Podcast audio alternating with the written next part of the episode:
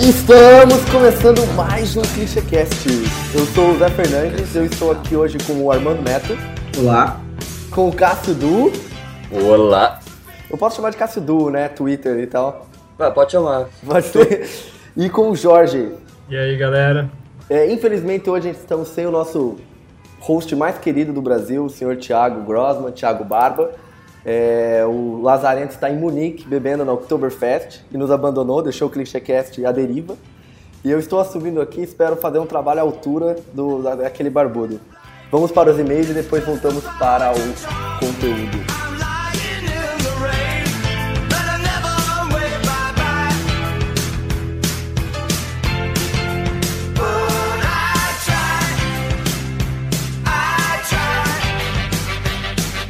Estou de volta aqui para conversar sobre os e-mails e os comentários da última semana com o nosso querido aleijado Rafinha.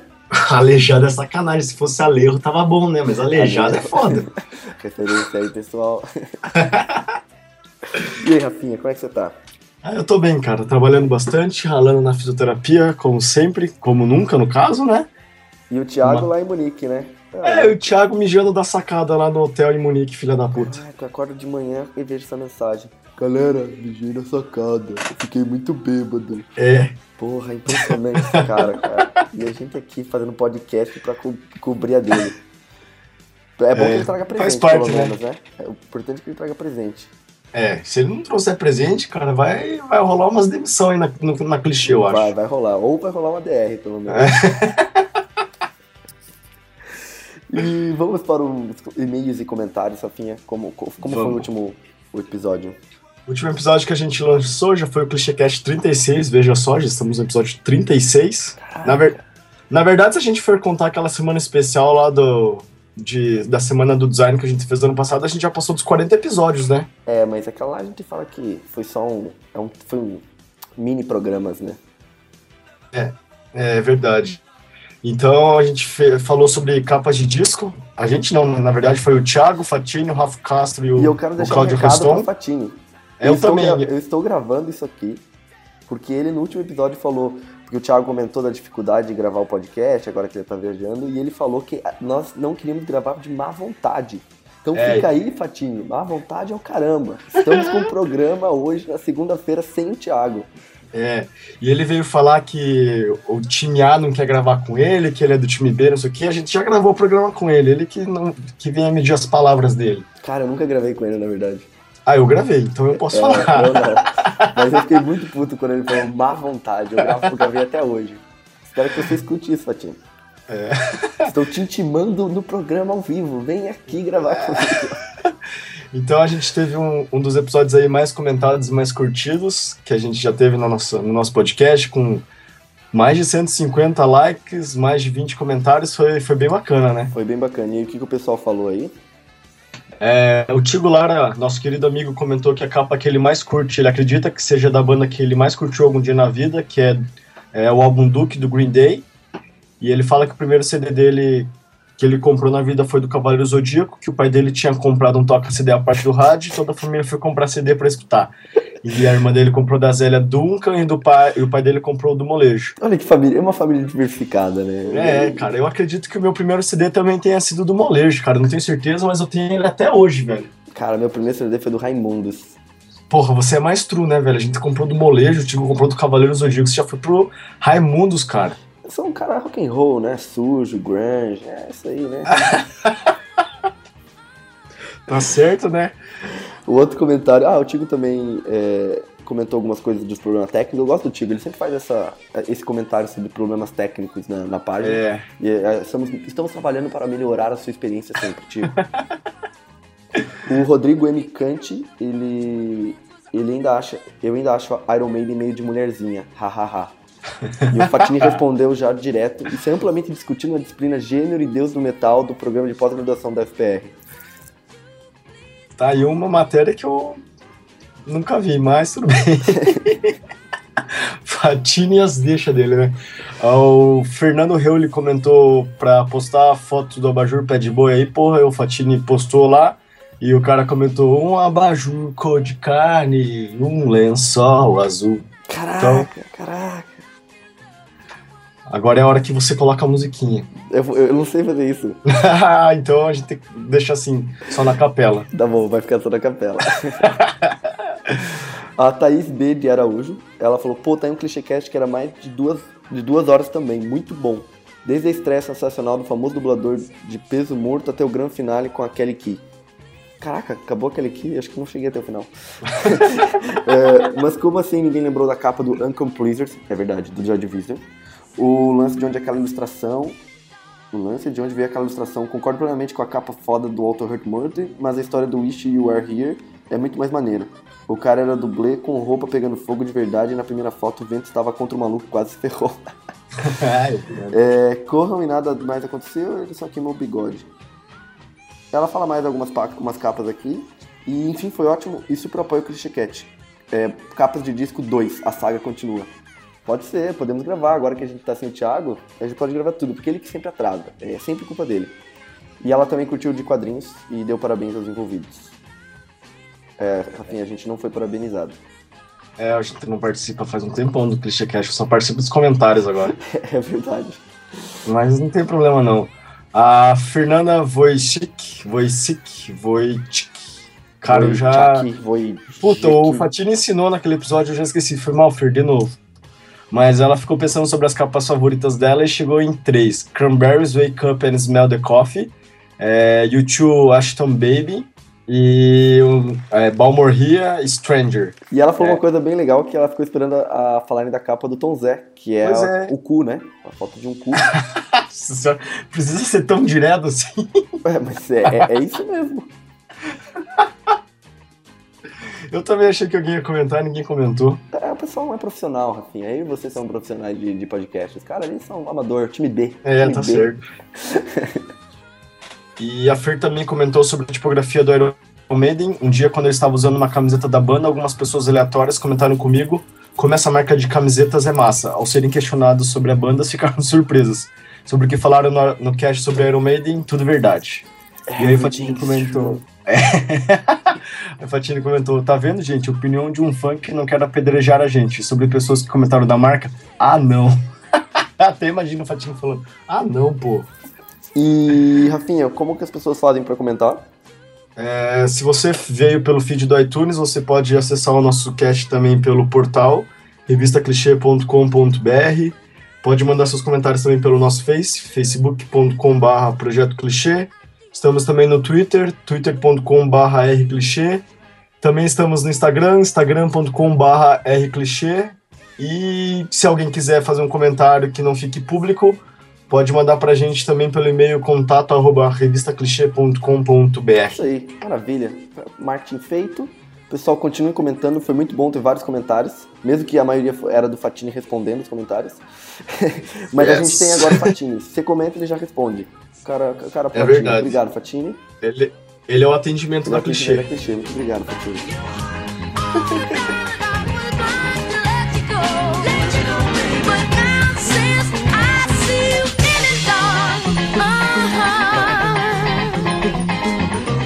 Bom, o tema de hoje então é cinema. Na verdade, a ideia é falar um pouco sobre como apreciar um bom filme, o que é um bom filme, quais são as as regras e o que a gente pode julgar dentro de um filme. E a gente tá claro, obviamente, para falar sobre isso, eu trouxe uma galera aqui que manda muito. E eu vou pedir para vocês começarem se apresentando para o ouvinte. Então, para começar aí, Armando, o que, que, você pode falar aí sobre você? É, então, eu sou Armando, eu estou representando os leigos. É, o mais próximo de estudar cinema na minha vida foi ficar por um ponto na primeira fase da FUVEST para audiovisual. É, do resto é simplesmente vontade e, e, paixão pelo cinema. Um cara modesto, né? O cara já, já trabalhou no Melete, grande, grande site de reviews de filmes, escreveu muito lá. Só não muito escrevia código. review, né? Escrevia código, mas. Sim, sim. mas é válido também. Cássio, qual é a sua relação com o cinema? Eu, desde que eu tenho, sei lá, meus 11, 12 anos, que foi na, na época que eu, que eu assisti Pulp Fiction e Snatch, me aficionei por cinema, então desde então eu já estou com 23, desde então eu venho estudando cinema, lendo tudo que eu posso ler sobre cinema e me embaranhando por mim mesmo. E aí uh, eu passei um ano, durante o ano passado, estudando cinema em, na Inglaterra. E agora estou de volta aqui no Brasil para finalizar a graduação em design aqui. E foi bom o tempo lá em Londres? Pô, foi sensacional, cara. Não só por estar em Londres, mas também por, por todo o contato com a escola de cinema mesmo, assim, né? Todo o conteúdo teórico, devo dizer, assim, que foi bem, bem massa. E Jorge, carteirada? Carteirada. é, meu nome é Jorge, eu também aí tô é, meio igual o Armando, acho. Não sou muito mais que um leigo. E Pô, eu fiz, sou formado em design também, mas ao longo da faculdade eu, eu comecei a me envolver em gravar uns curtas e começar a aprender bem na marra mesmo, meio autodidata, assim, internet. E tinha um projetinho na faculdade com uma galera que gostava de audiovisual também.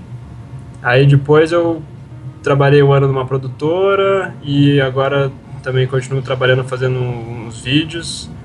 E é, meio, é daí que veio o meu interesse, assim, comecei a, a fazer vídeo, comecei a me interessar e, e, procurar alguns outros cursos menores, e acho que é basicamente isso. Você produziu quantos curtas que você... foram dois? Curtas mesmo, assim, sem a produtora? É, sem a produtora, que a gente, a gente fez uns... De curta a curta, uns três, mas o primeiro que a gente fez ficou muito ruim, assim, a gente nem teve coragem de acabar. Aí depois o segundo a gente chegou a finalizar e o terceiro, o terceiro também. Então prontos mesmo foram dois.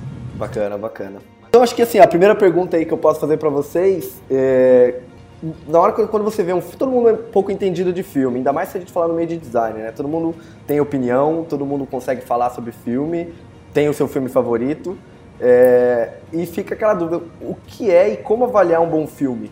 Vocês teriam como responder essa pergunta? Então, cara, assim, eu, eu gosto muito. Se eu gostar do roteiro do filme, assim, da história em si, aí é, é, por aí que começa, assim. Às vezes eu assisto um filme que eu vejo muitas coisas boas, mas se a história não, não me convenceu, se eu não achei que ficou, tipo, bem amarrado, se eu não achei a história interessante, é, do ponto de vista do roteiro mesmo, eu já, já fico meio brochado, assim. E...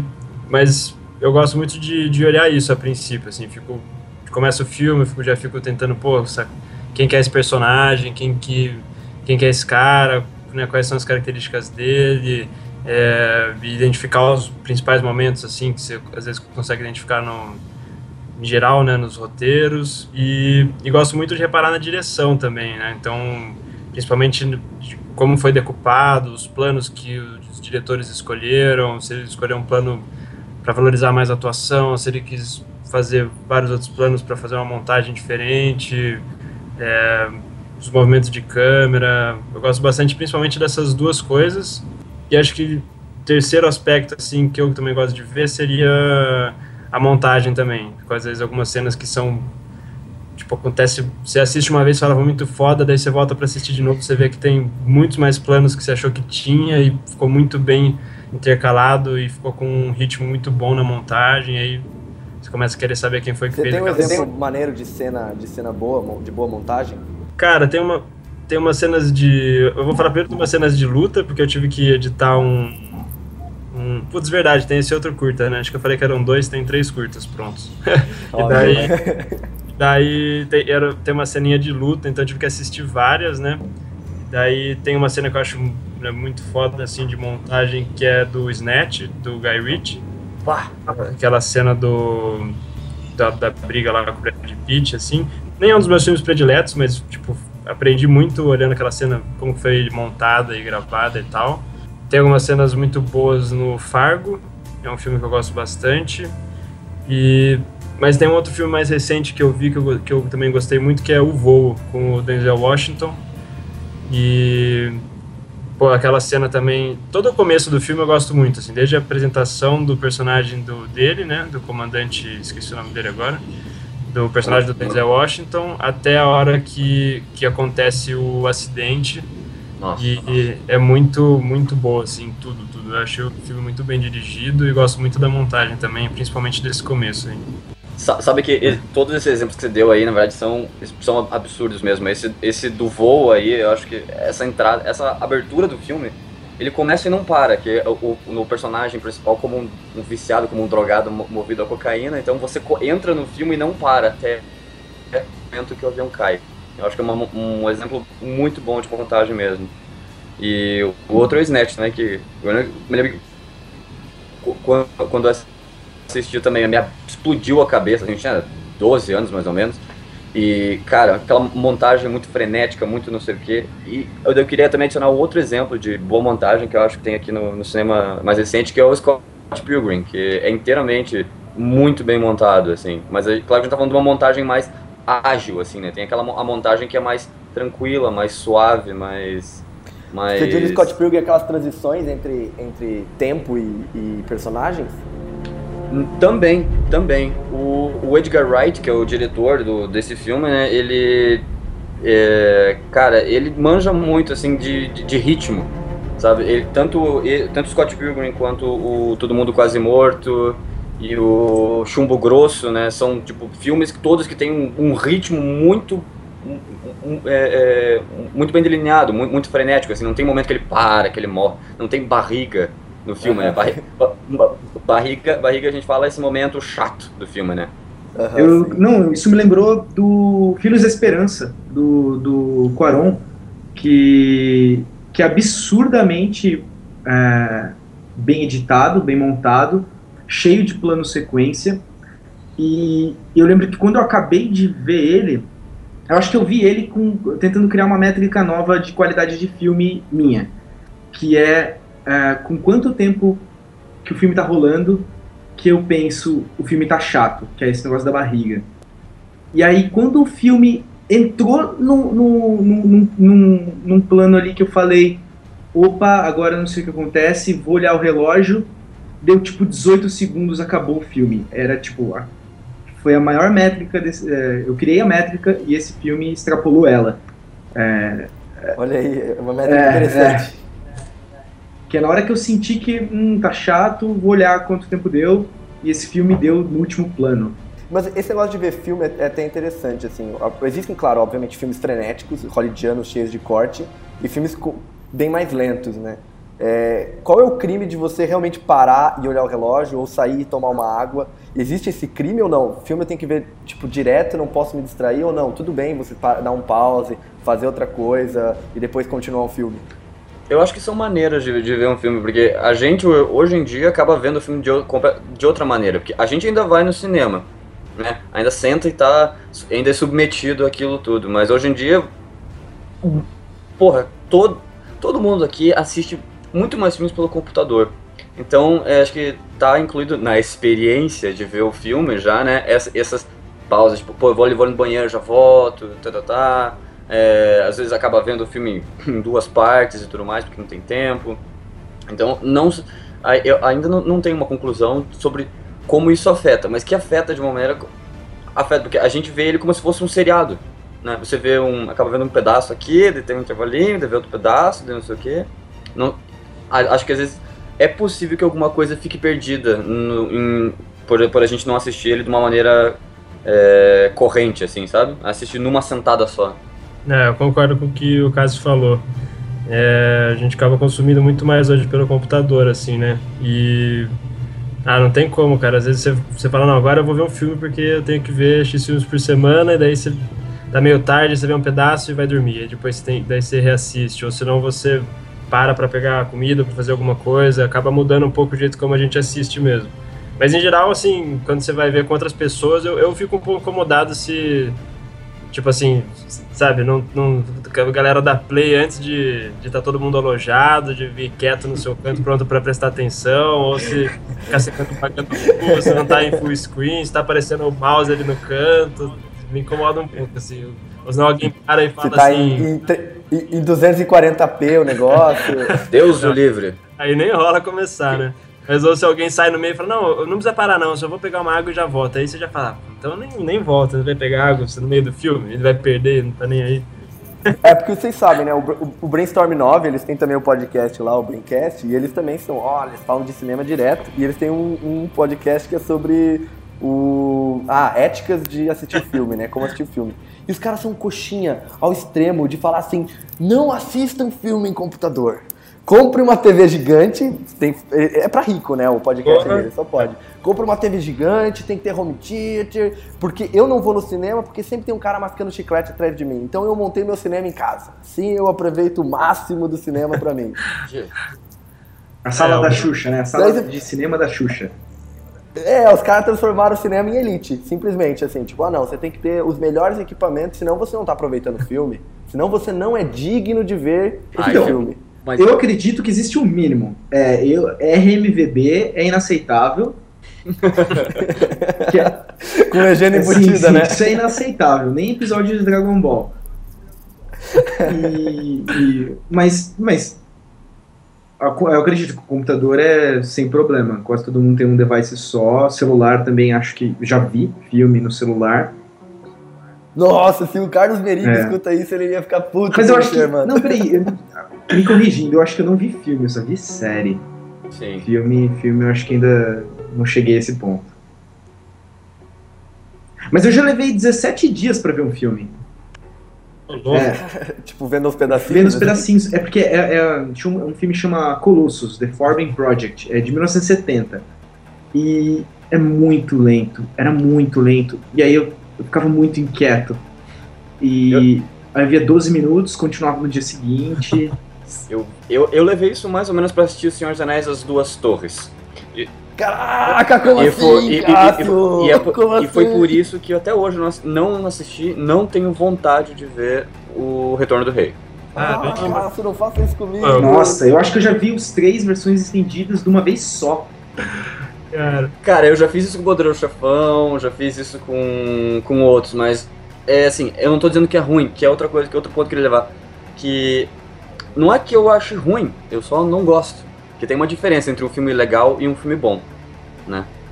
Sim. E, tipo, é. que, que acho que isso falha muita gente. Muita gente, ah, mas esse filme é muito bom, papapá. Tipo, eu, eu assisti o. o, o, o fui assistir o Se Beber Não Case esses dias agora. E, cara, que filme bosta. Mas é um filme divertidinho, sabe? Mas é um filme muito ruim. É, eu, eu também acho ele ruim. Eu acho ele ruim, mas é uma das poucas comédias que saíram do último tempo e por isso que a galera consegue rir daquele. Ele ganhou, ele ganhou o Globo de Ouro de melhor filme de comédia no ano dele. É, porque não pois tem é, outro, né, na real, tá, assim, nessa. Tá uma safra ruim.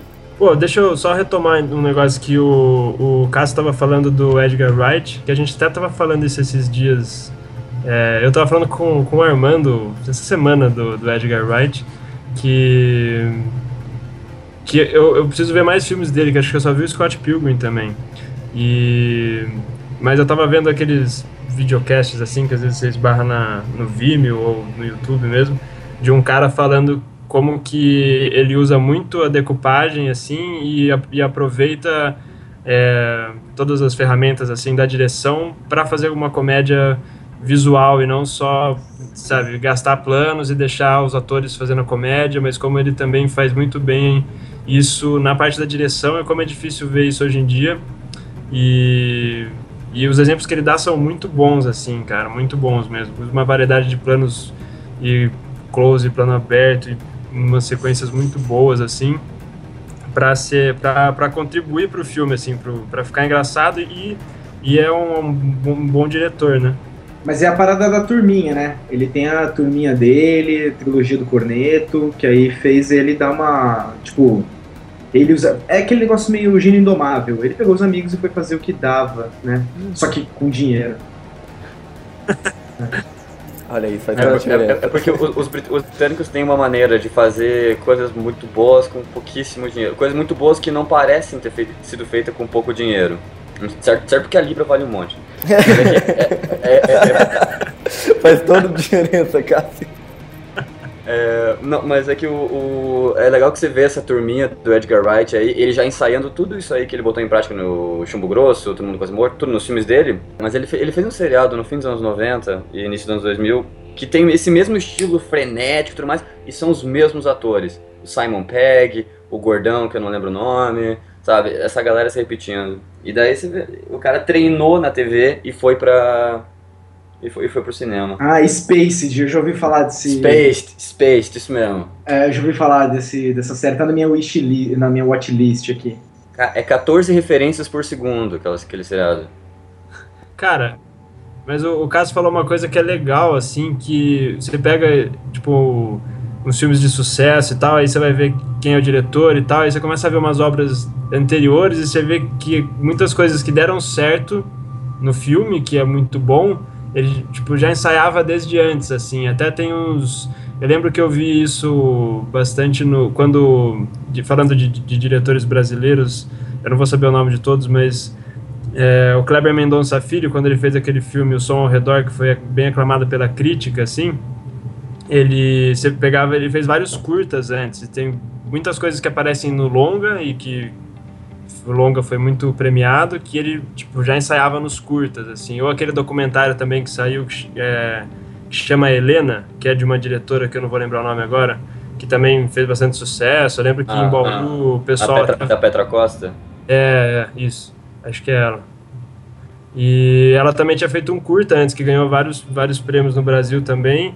E que, assim, é a mesma linguagem, mesma, mesmo, assim, muito, muito similar com, com o longa. Só que em vez de ser sobre a irmã, né, igual é o Helena, é sobre os avós dela. Mas ela, tipo assim, ganhou vários prêmios com curta e daí ela, ela investiu no longa e também deu super certo, assim. É, esse, esse negócio de você pesquisar diretor e roteirista e, e, sei lá, diretor de arte também, eu não sei até onde vocês vão na, na pesquisa de cada filme, faz parte, né, de, de um processo, se você quer apreciar os filmes, é, terminou de assistir ou até antes, fazer essa, essa decupagem de pessoas na, pelo IMDB, não é? Porque assim, depois você começa a se interessar um pouco mais e querer né, reparar mais nessas coisas mesmo, além de e não só assistir o filme assim, eu acho que daí você começa a fazer essas coisas, né? Começa a marcar, começa a ver filmes do- dos mesmos diretores ou dos mesmos roteiristas, ou daí quando você descobre que você, você gosta do filme, você fala, você começa a ver um filme às vezes sem saber de quem é. Sim, quando você ainda consegue fazer isso, né? Porque depois você começa a pesquisar sempre antes. Aí você Aí você, aí você começa a assistir e fala, caramba, mas esse filme tem que ser desse cara. Daí depois quando é, você descobre que é, você fica, nossa, tava certo, tô, tô manjando agora. É, tô manjandão, tô manjandão de cinema. Mas até onde vocês vão na pesquisa? Vocês vão a, a mais do que o roteirista e o Eu vou fundo, eu vou fundo. Eu vou Com, bem. com certeza. Com certeza. Tem aquele processo de dissecar o filme, assim, sabe? Basicamente. Ah, tá, tem esse cara aqui, esse cara faz umas coisas mais ou menos assim. É, é porque, tipo, por exemplo, você assiste já um filme, um filme que o diretor de fotografia é o Manuel Lubezki, então você já imagina que vai ter umas invencionices é, na fotografia, uns plano contínuo, umas coisas assim. Ou um, diretor de fotografia é uma coisa muito foda de você, você perceber, assim, que você vai ver que cada um tem um estilo.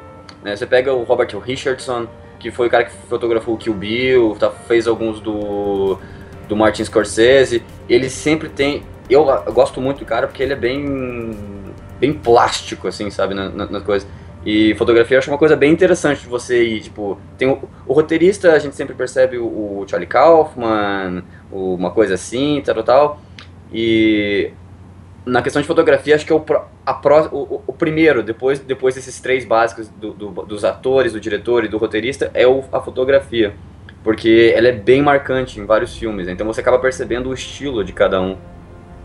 Sabe, é, vendo um filme outro, puta, isso aqui tá com cara de ser de tal diretor de fotografia. Você vai ver, é. Sabe? É bem interessante. É, isso é bem bacana, isso é bem bacana.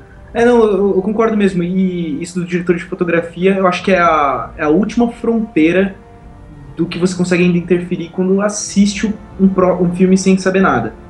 É, porque do resto. E, e outra, eu também me, me, me seguro pra não ver nada sobre, sobre o filme. É, antes. Nada, nada. Porque. E a maior razão, acho que eu recentemente assisti o We Need to Talk About Kevin. E esse não. filme é. Não, não coloquem no MDB, não busquem. Quem não viu, não busca nada sobre. Porque se você vê a plot sobre qual é a temática, estraga o filme. É, estra- Aí eu. Você dá uma sinopse. Não, não, não, não, pode falar nada. Não pode falar nada. Isso, isso, que é. E aí depois dele, eu fiquei assim, não, antes eu. Só se, eu, se alguém me indicou, eu não busco. É, se eu achei, eu acabo, acabo lendo um pouco sobre.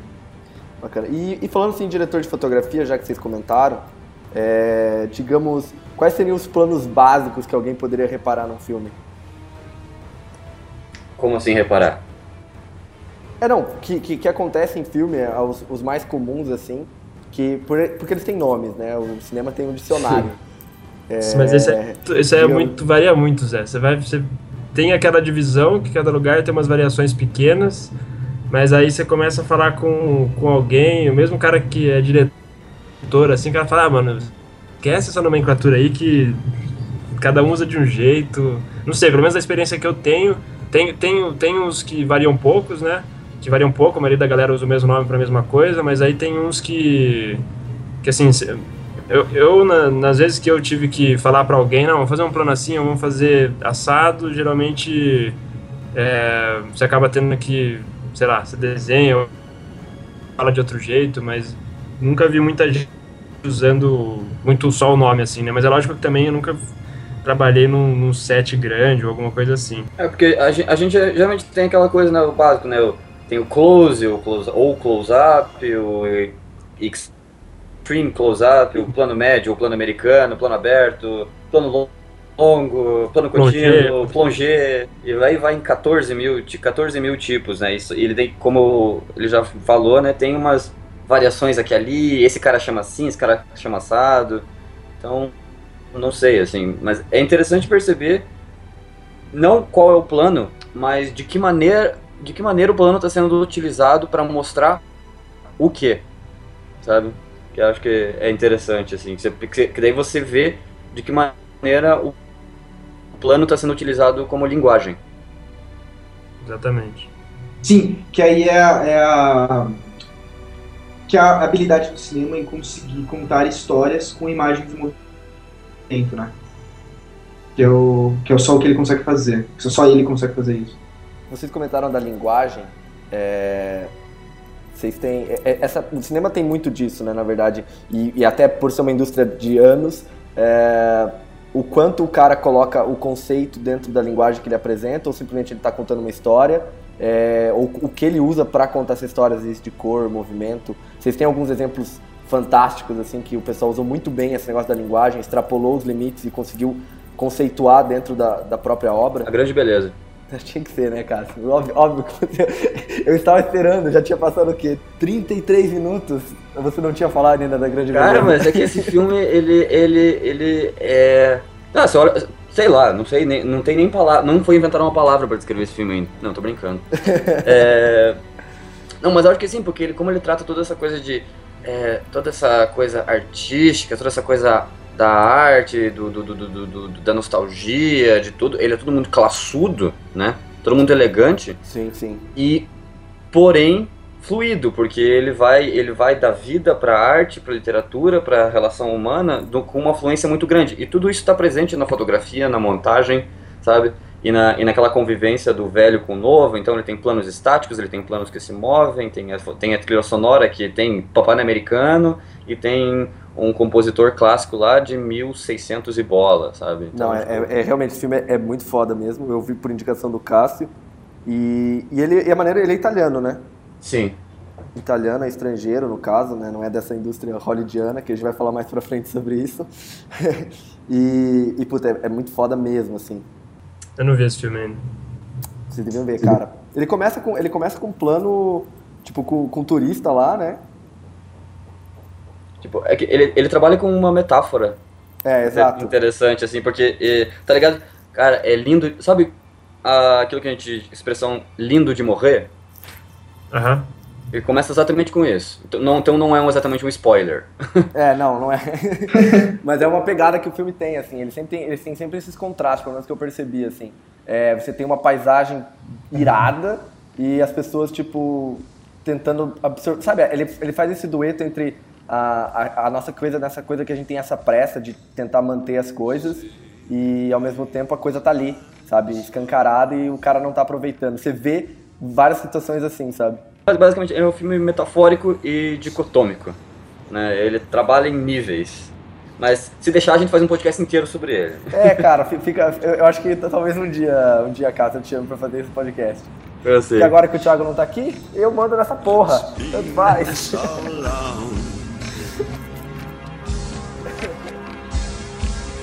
I've been putting out fire with gasoline.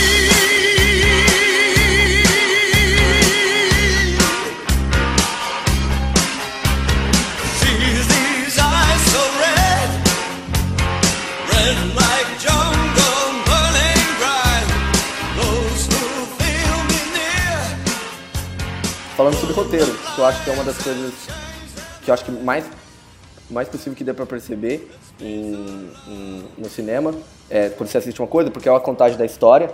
E, e o que é um bom roteiro, na verdade, né? Quando, quando você percebe que o roteiro é foi coxinha, ou, ou o quanto a história do cinema afeta os roteiros de hoje. Então, disso de, de roteiro, eu como leigo, eu não, eu não...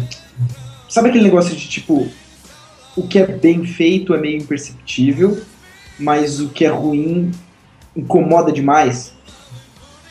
Eu acho que isso, isso é o que mais acontece. É, eu estava assistindo um filme chama Hannah, é, com a Kate Blanchett. É, é, é, muito, é muito ruim. E, e por que alguém. É, ó, spoiler por que alguém machucado, com uma flecha no peito, sobe uma escada que não leva a lugar nenhum? Só pra depois ter o clichê de cair morto lá de cima, sabe? É, esse tipo de coisa me incomoda demais quando eu vejo isso. É tipo o Batman tem que salvar Gotham em 24 horas e dá tempo de ele fazer uma chama de fogo para aparecer o símbolo do Batman, assim, né? É, eu já tava lá, já tava. Ele fez meses antes. No tempo livre, você acha que tem crime toda noite? eu acho isso muito massa porque tem um, um canal do YouTube que é o Cinema Sims, que ele, ele, tipo, ele exagera, assim, mas ele fala os pecados dos filmes, assim, né? E ele foca muito em roteiro ao invés de erro de gravação, de sequência, né? É, então ele foca em roteiro. Daí, cara, ele, ele, ele, ele é muito abusivo, assim, do tipo, por que esse motherfucker não fez isso? Tipo, é muito bom. Cara, você tava falando de. É que você fez uma pergunta meio. várias perguntas, pá, né? Mas essa parte de. O que apreciar no roteiro, acho que tem muito disso que o Armando falou, né? Então, Acho que tem muito esforço, muita dedicação do, dos roteiristas para assim umas coisas que passam podem ou passar despercebidas ou são muito, acontecem de maneira muito natural ou são tão muito bem colocadas assim e funcionam muito bem tipo demoraram muito para ser feitas e para acontecer dessa maneira né senão elas sobressaem de, e ganham um destaque que não é o que o ideal assim ou o que eles gostariam então é realmente difícil concordo que tem essa coisa do bom ficar bem. É, às vezes até passar despercebido. Mas, ó, é, um, um filme que eu acho genial nesse negócio de construção pro, pro clímax final é Karate Kid. Karate Kid é genial. O filme inteiro é parado, chato, ruim, mas o, só pro final ser incrível. Porque no final ele acelera e você tem aquela cena fodida dele batendo no cara e tendo o Sr. Que não faz sentido. Que Hã? não faz sentido. Que é uma dessas coisas que não fazem sentido. Não, mas é, é irado, porque o filme inteiro você fica esperando algo. Você fica esperando algo.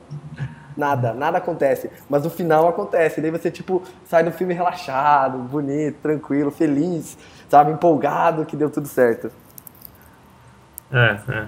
Mas o que eu acho que, o que, eu acho que é da hora é quando ah, cara, é quando o cara consegue ser original, tá ligado? Porque tem muitos, tem muita coisa, igual você falou, por causa da história do cinema, ou de ser uma indústria que tem, que tem muita história, é, tem muita coisa que já foi feita, então tem muita coisa que você fala, pô, vou ver um filme com essa temática de novo, ou desse gênero, ou tipo.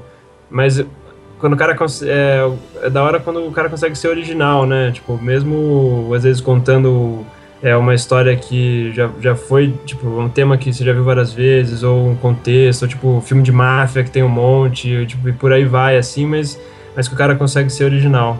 Mas o que eu acho que é da hora também, às vezes, é, voltando um pouco para aquela coisa de, do que reparar, né, mas agora falando do roteiro, É, a gente tem aquelas coisas, aquelas coisas básicas, assim, que não. É lógico, não dá, é, não dá pra você falar que todo filme segue essas coisas, mas tem aqueles pontos, assim, que dá, se você for estudar o básico do roteiro, já é legal de você começar a reparar no filme, assim, né? Tipo assim, ah, quem que é esse protagonista, sabe? Mas, tipo, o que que ele é, assim, que, quais, quais são as características dele, qual que é o incidente que acontece no meio da história que vai, vai alavancar, é, qual que é o daí tem vários nomes, né? Tipo esse conflito, ou incidente incitante, ou essas coisas, mas que vai desestabilizá-lo e vai colocar uma nova meta assim na vida dele. Ele vai começar a jornada dele, o arco dele. E daí pode ser que isso seja bom para ele ou não. Daí tem vários vários caminhos que isso pode seguir.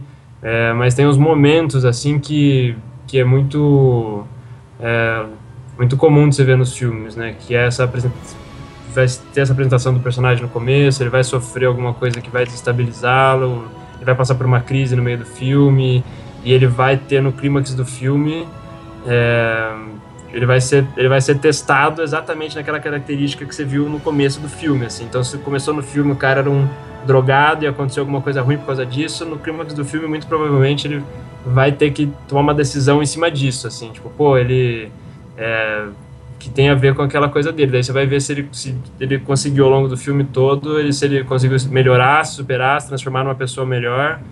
E daí você começa a, a, perceber mais a estrutura dos roteiros, assim. É um exercício legal também. Sabe que você, Sabe que você falou sobre o, essa introdu apresentação do personagem. Eu, eu gosto muito de um exemplo do Sim, eu vou citar James Bond aqui, porque eu, eu gosto muito do, do, do, início do Moscou contra 007, o From Russia with Love, que é o segundo filme de James Bond. Que o, começa o filme, é, beleza, o James Bond já está bem estabelecido, o Sean Connery lá, primeiro filme sucesso. Aí no segundo, o, começa o filme com o James Bond morrendo naquela sequência pré-créditos, né? E como acontece nesse último também. Só que daí, na verdade, é revelado que era tudo um treinamento. Tira uma máscara, tira uma máscara do, do James Bond, a lá Ethan Hunt, e vê que é um outro impostor. Tem a sequência dos créditos de James Bond, e aí começa a desenrolar a trama e vai indo. O James Bond mesmo aparece no filme com, sei lá, 20 minutos depois que ele começou.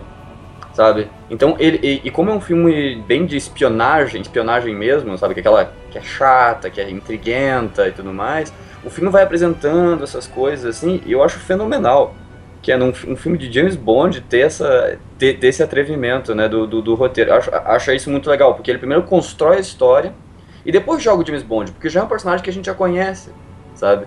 Então você não precisa ficar, tipo, mostrando, olha aqui ele comendo a mulher, olha aqui ele tomando seu martini, olha aqui ele sendo foda. Isso a gente já sabe que ele é. Então primeiro, primeiro ele constrói outra coisa, sabe? Primeiro ele constrói a trama, e daí, beleza, enter James Bond. Mas é muito, muito da hora isso que você falou, Cássio. É, é, porque assim, tem essas coisas de. Que, de novo, né? Você vai ver, puta, são os básicos. O cara precisa apresentar personagem, precisa não sei o quê, mas também. Se o cara é bom, ele vai saber quando ele não precisa fazer isso, né? Tipo assim, eu não preciso representar o James Bond, eu preciso. Ele pode entrar só depois no filme. Parece ser ousado, parece que, tipo, é absurdo, mas funciona e fica bom, porque é aquilo que tinha que ser, assim, né? O cara, ele, ele conhece. É, as necessidades, assim, tem, ele sabe todos os detalhes da história. Então é aquela coisa, os caras falam que, pô, geralmente nos primeiros 20, 25 minutos de filme você vai saber quem é o personagem e ele vai, vai ter esse, esse primeiro conflito, esse incidente, assim. É, Mas, assim, nas minhas assim, aulas de audiovisual, Jorge, eu aprendi que, tipo, o meu professor falou assim, essa é a forma do, do blockbuster hollywoodiano. Tipo, 20 minutos, tá bom, já definiu o personagem.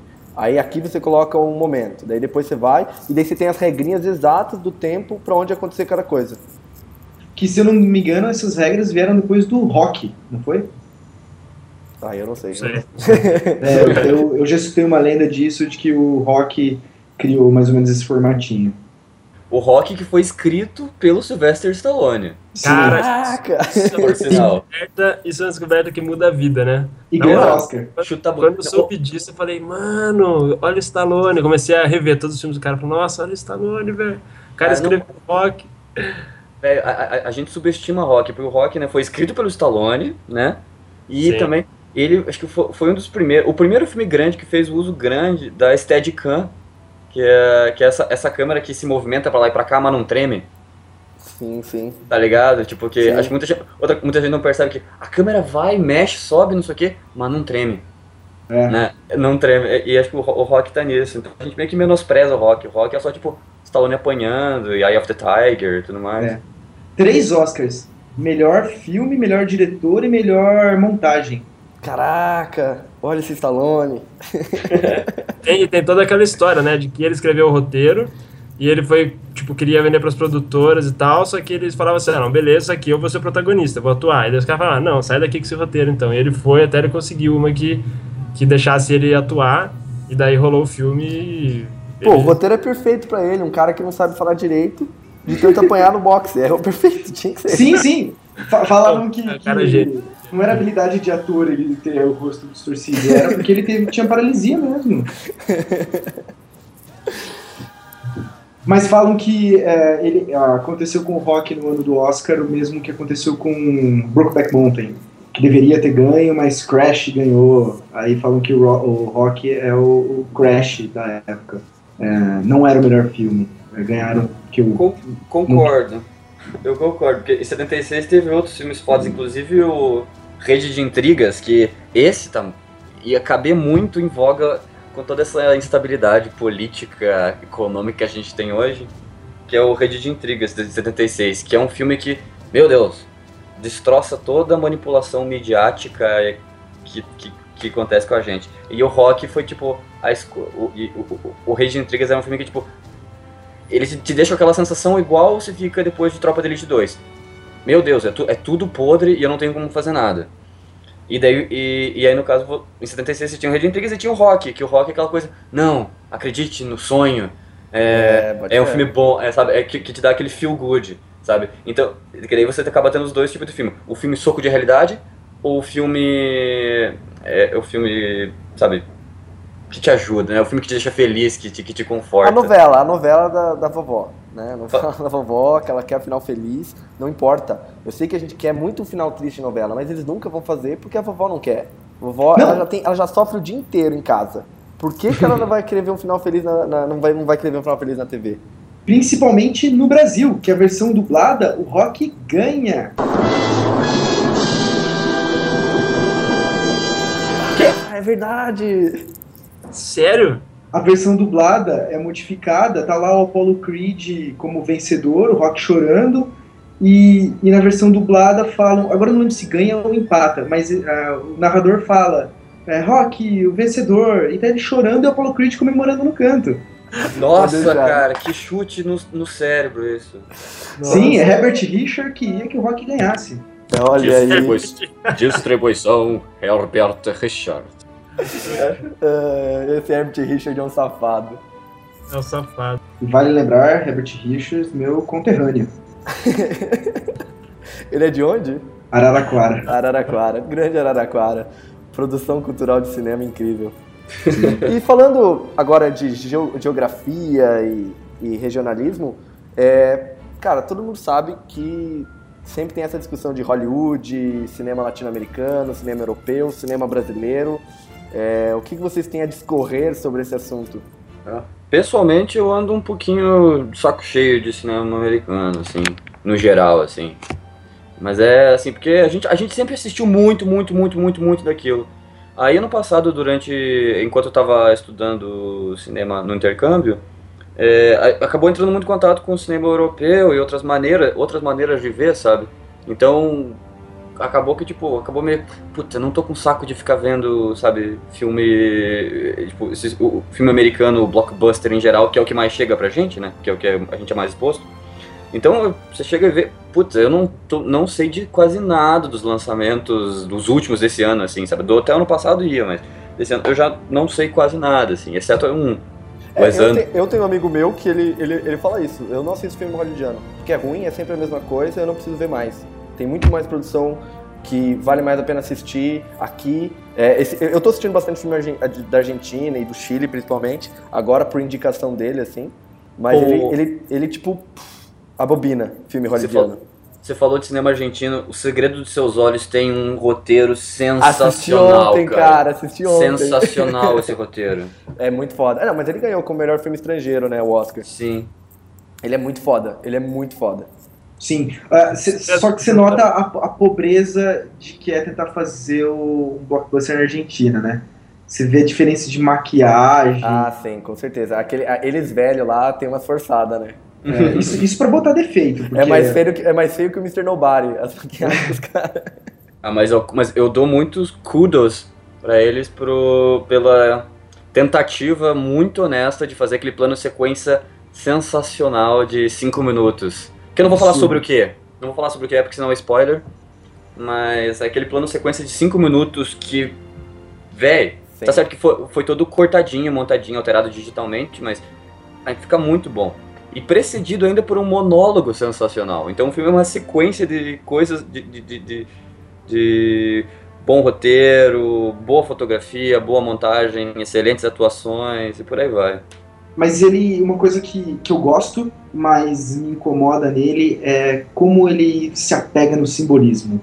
Ele coloca, é, no filme todo, ele coloca umas nove ou dez coisinhas que se fecham no final.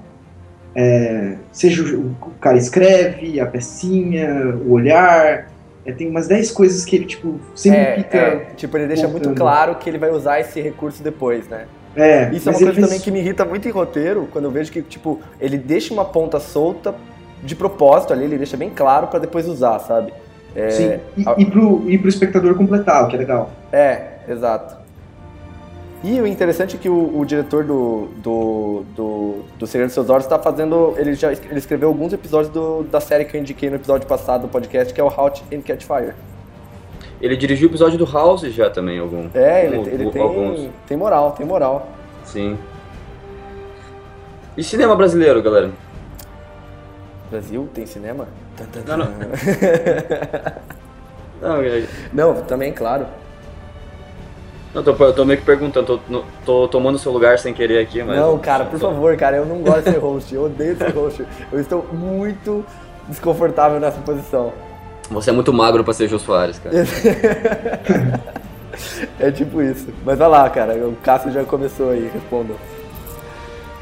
Cara, tem, tem bastante coisa boa também. O lance que eu ia falar no começo, antes de entrar nesse lance do, do Segredo dos Seus Olhos, que eu confundo os filmes do Darinho. Eu vi outro dia um filme que eu achei que era esse, não gostei, mas pelo que eu tô eu dei uma pesquisada aqui agora e não não é o segredo dos seus olhos não, eu não vi. Então não tinha muito o que falar, mas é que assim, é foda generalizar e falar não vou mais ver filme de Hollywood, né? O lance é que a gente é muito bombardeado com filme de Hollywood e geralmente, realmente a grande maioria é muito que fica saindo no cinema sempre, que tá toda hora na nossa cara, é muito filme que realmente não é bom, aquele roteiro batido, aquele filme que é só para fazer aquela bilheteria sabe, não, não, não vai ser nada demais, assim. Então a gente fica saturado mesmo, mas tem, tem filmes que são bons também, não, eu não chegaria a falar que não vou assistir mais. Mas também tem esse lance que ele, eu, não, eu não sei direito, na verdade, eu queria até manjar mais, como que funciona toda essa dinâmica por trás, né, e, sim, quais filmes que ficam em cartaz ou não ficam, ou por que a gente é tão mais bombardeada com esse tipo de filme. Mas eu lembro que até faz um um tempo atrás, foi aprovada uma lei, eu acho que dava mais espaço para filme nacional é, aqui no Brasil, no, na, nas salas de cinema, né? As cotas de, as cotas de tela que dizem. É, acho que é isso. Eu não, eu não sei muito direito o que, que é. é. Quer dizer, eu li alguma coisa por, sobre, mas eu não lembro agora, porque ele é cheio de detalhes, é tantos por cento, tantas horas por mês de exibição de salas de cinema tem que ser dedicadas a cinema brasileiro, alguma coisa assim. É, mas, mas isso é fora também porque, isso, indo um pouco pro, pro, pro lado da, da, divulgação dos filmes, os próprios cartazes. A gente tem inúmeros, inúmeros posts na internet falando de como os cartazes são iguais desse filme blockbuster. Põe o personagem, põe não sei o quê, nem mais você tem essa criatividade nesse, nesse tipo de material que é produzido. É, é simplesmente uma forma para produzir o mais rápido possível. E quando tem iniciativa de, de o país fazer, ah não, nós vamos querer fazer o próprio cartaz, não pode. Tipo, Rechaço. É, é, isso não, não, não existe mais, então você tem que usar as mesmas coisas. É, sabe, é um, é um empobrecimento da cultura para a criação de massa, obviamente, né? Cara, e tem uma coisa que eu já ouvi, é que assim, é uma, é uma explicação meio, meio. não é muito detalhada, mas é que assim, se fosse resumir, é que assim, o, o cara que é o, tipo, por exemplo, o, o produtor, assim, o, é a profissão que o cara vai, vai falar, puta, não, a Paramount vai produzir esse, esse, esses filmes esse ano. É uma produção assim com uma rotatividade absurda, porque é tanto dinheiro que gira que se o cara não conseguir fazer filmes que, que se banquem e deem muito lucro, o cara já é mandado embora. Então, tipo, uma profissão que, tipo, no máximo o cara fica por dois anos e depois o cara vai mandado embora. E como, como rola tipo, essa pressão e todo esse lance, o que, que os caras fazem muito é remake, tá ligado? Ou esses mesmos filmes de sempre. Porque ele fala, eu tenho que pegar uma história que funciona. O que eu vou fazer? Puta, vou catar um filme cult que virou cult, tipo Old Boy, e vou refazer. Porque já, já deu sucesso uma vez, vai dar de novo. Então, então os caras. Então, tipo, mas esse negócio dos quadrinhos é isso, na real, né? O pessoal até fala que Hollywood não cria nada novo faz 50 anos. Porque tá só reaproveitando coisas de livro, de quadrinho e, e, e, e remake, porque não, não tem essa indústria mais criativa do roteiro. Não, por isso que pior, que eu acho que é o caso uh, da quantidade de filmes por ano é, de histórias que entraram no domínio público. Tipo. Machado Mágico de, de Oz, Alice no País das Maravilhas. Cadê Machado de Assis? Cadê Machado de Assis no cinema? é, pior que tem, né? Tem Memórias Póstumas. É. Memórias Póstumas que é muito bom, por sinal. Muito Sim. bom, muito bom. Agora, tem aquele Dom, que é uma porcaria. Ah, o Dom, caraca. Dom é muito ruim. Mas, cara, o pior é que, o pior é que eu mesmo vi poucos filmes brasileiros, assim. Você começa, você vai, você acaba vendo quando, puta, esse aqui fez sucesso, olha que da hora, vou assistir, assim. Mas, às vezes parece que a gente vê, tipo, você falou, puta, comecei a ver mais filme agora, do mais filme chileno, argentino, é mais capaz que você veja um filme deles que fez tanto sucesso às vezes, ou mesmo que você acha legal, do que aqui, assim, não sei. Eu mesmo deveria ver mais filmes nacionais. Porque é uma coisa que eu percebo assim em filme brasileiro, até o Cássio pode falar mais, é que é difícil construir um diálogo bom em português. Tipo, realmente que flua natural, do jeito que as pessoas falam. Eu, ve eu vejo que tem essa dificuldade no cinema brasileiro, assim, de realmente construir um bom diálogo. Porque você vê que, sabe, parece aquele negócio fake. É porque a, a gente é acostumado a ver filme é, estadunidense filme hollywoodiano que é dublado. E por ser dublado, você já perdoa o cara falar, seu filho da mãe, ah, pa, panaca, oh, o que você está fazendo? Isso, isso é inaceitável no, no nosso cotidiano. Sim, né? sim, nunca, nunca e... eu vou falar, seu panaca, é, seu cocô. ah, mas essa é clássica, do cocô. É.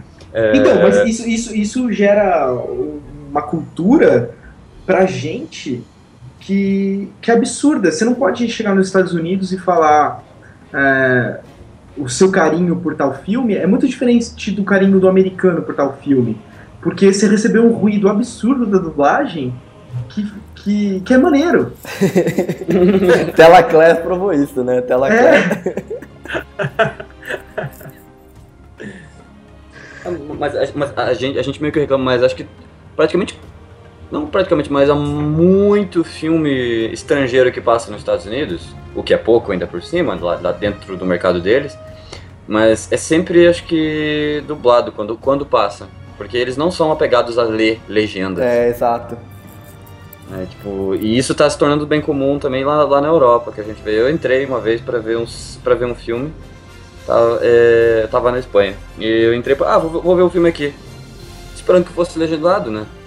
Não, o cara, olha que tal que está haciendo acá, e, tipo, tipo um filme, era um filme americano, dublado. Água de merda! Sim, pero dublado em espanhol, aí tipo, cara, é, é. dublagem. Isso, isso, isso gera é, essa demanda não só por dublagem, mas por remake, que, que, que eu desgosto muito. Igual isso do Deixa Ela Entrar, do Old Boy, é, filmes que estavam perfeitos no cantinho deles ali. Não precisa fazer outro para contar a mesma história. Os caras foram regravar e fizeram um remake de Footloose, uma versão country.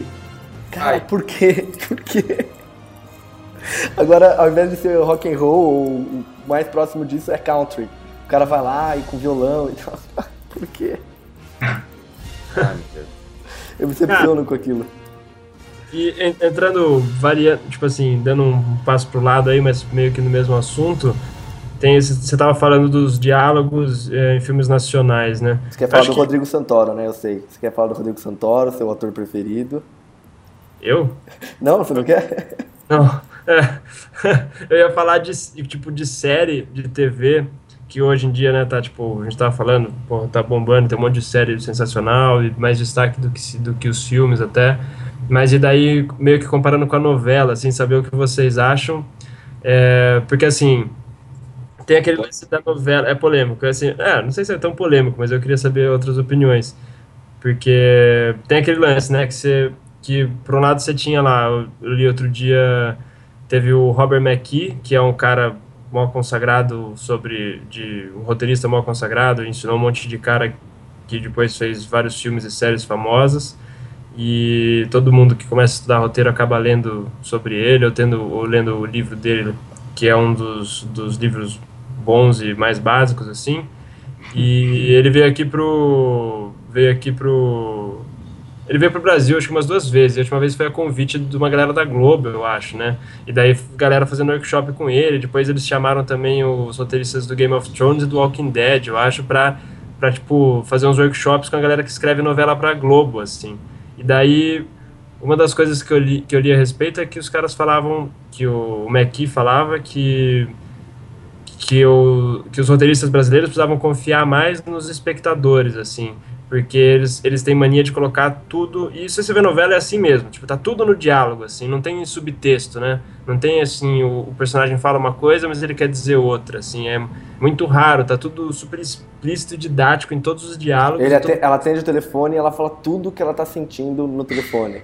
Exatamente, então todas as cenas é, são assim, tá ligado? Não tem profundidade, não tem aquela cena onde o cara fica quieto e você não vê o cara direito, sabe? Ou tipo, é, ele não precisa falar, alguém faz uma pergunta, ele mente, fala outra coisa, tipo, é, é sempre muito, tudo muito explícito. Ele não, então, assim, tem que ficar explicando pro espectador, não confiam que o cara vai, vai, é, vai completando a história sozinho. Mas ao mesmo tempo que tem tudo isso e que eles investem nisso, né? Porque realmente nesse ponto você não dá nem para comparar tipo uma série dessas que a gente curte ver, estrangeira, com uma novela. Mas ao mesmo tempo as novelas do Brasil fazem muito sucesso e tem, são até vendidas para outros países, né? Pra caralho, pra caralho. É, mas eu, mas eu acho que tem muita coisa errada. Você vê que, basicamente, os atores são dirigidos como no teatro. É, uhum. ele, é, é, só, tem, só tem close. É isso que é engraçado. Não sei se é pra caber, eles acham que passa em TV pequena ou alguma coisa assim. E, e o roteirista se, se chama dramaturgo, que, é, que é o termo que vinha do teatro. Ou seja, é muito. Parece que é quando a TV veio para o Brasil, pegaram o pessoal do teatro para trabalhar na TV, e parece que é isso até hoje.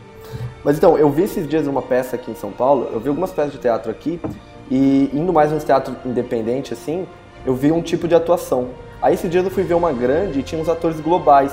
Cara, eles atuavam do jeito Globo, sabe? É, no teatro. Era tipo uma atuação realmente global, assim, de TV. Ao invés de ser uma Porque no teatro ele tinha muito mais liberdade, né? E não, ele atua daquele mesmo jeito, sabe? É. E, o, e o cinema brasileiro, o do dia a dia, vai, que é a versão hollywoodiana, que é o bombardeado no cinema, é, são só filmes com atores da, do Zorra Total de comédia e sem graça e com bilheteria alta. É, é, puta, isso é foda. Então tem público para isso, né? Então acho que não adianta nem confiar tanto na audiência. A audiência às vezes quer isso. É que eu, eu, o, eu lembro que uma, uma, vez isso. Eu já ouvi isso em dois casos. Uma era. Era um caso lá de Hollywood, que era uma, era uma produtora picuda lá e tudo mais, né? Fazia uns blockbuster mas ela também produzia uns filmes pequenos. Aí eu me lembro que era, eu não lembro quem que era o diretor, o roteirista, sei lá o que, que ficou encucado e perguntou para ela, pô, mas você só, diri só produz filme que faz dinheiro. Por que, que você vai querer produzir o meu filme, que é independente, é pequeno, e não vai fazer, não vai nem se pagar direito dela? Eu produzo aqueles filmes para poder pagar por esses igual o seu, porque são os que valem a pena, né? E aí eu já ouvi isso em algumas palestras sobre cinema brasileiro que de uma certa maneira são importantes esses blockbusters brasileiros, né, esses Globo Filmes aí, que eles fazem muito dinheiro, então eles de uma certa maneira eles engrenam uma uh, porra, como é que dá pra dizer isso? É, uma independência do cinema brasileiro que não seja tão dependente do Estado, né? Porque todo filme brasileiro que a gente vê tem aqueles 15 minutos de Petrobras, foi selecionado pelo programa não sei o que, Ancine Tem. e tudo. É. E que eu acho que, pô, falta a galera brincar com isso, sabe? Fazer umas jogadas, não pra tirar sarro, mas pra que se interaja melhor. E que, sabe, que cria uma, uma maior dependência pro cinema, pra indústria cinematográfica brasileira. Porque rica ela é, é muito bem, tem uns filmes, porra, muito bem feitos, os roteiros muito bons, uma fotografia muito foda e tudo mais, e alguns atores. Só que os filmes bons, a gente quase não fica sabendo. Porque, não, É. tem dinheiro, porque não se tem dinheiro pra distribuir, né? Tem- eles liberam dinheiro pra... Mas que- então, tem uma entrevista com, acho que é o. É o não, não, é, um, é o Caio Blatter. Caio Blatter? Blá. Blá. É, sei lá, um ator. E ele, ele tem uma entrevista que ele fala sobre o- como é o cinema no, no Brasil. E ele fala o quão dependente eles são da Globo Filmes. Porque, mesmo que ele queira fazer independente, é, a Globo Filmes, ela, ela, ela, ela cerca toda a divulgação. Ela E- distribui, né? É, exato. E daí, por exemplo, e daí assim, ah, você quer ir lá no Jô, né, pra divulgar o filme. Tudo bem, você tem que tá, estar no pacote da Globo Filmes. Se você não tiver no pacote da Globo Filmes, você não vai lá no Jô Soares divulgar o filme. Sabe? Então é um, é um cartel, e toda vez que eles entram pra patrocinar um filme, eles pegam, tipo, uma parte gigante e eles que vinculam, eles sabem, ah, vai vincular aqui, aqui, aqui. Você não escolhe nada, você fica refém totalmente deles, assim. Nossa. E o Caio Blá é um cara que fez uma versão brasileira do Dogma 95, né? É, em 2000 e pouco. É, Como é é o nome? Eu esqueci. É, eu, não, eu não lembro o nome. Era o Cama É. de Gato, né? É isso, ah, não lembro. Era o Cama... E- é, eu não lembro como é que é o nome do dogma que eles deram. Mas que era basicamente a mesma versão, só que tropicalizada, né?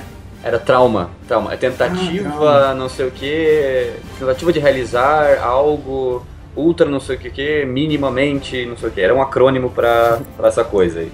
Chama trauma. É, Massa. O cara fez o filme por 7 mil reais, assim, mais ou menos. Caraca, velho. Isso aí. é, e era com câmera mini DV, era, era bem, bem de, de, de raiz. Não vou, não, não vou dizer que é um filme bom, mas assim como os do, do Dogma também, eu não vou julgar, mas tem seu valor, sabe? Tem seu valor, claro, Tem seu claro. valor.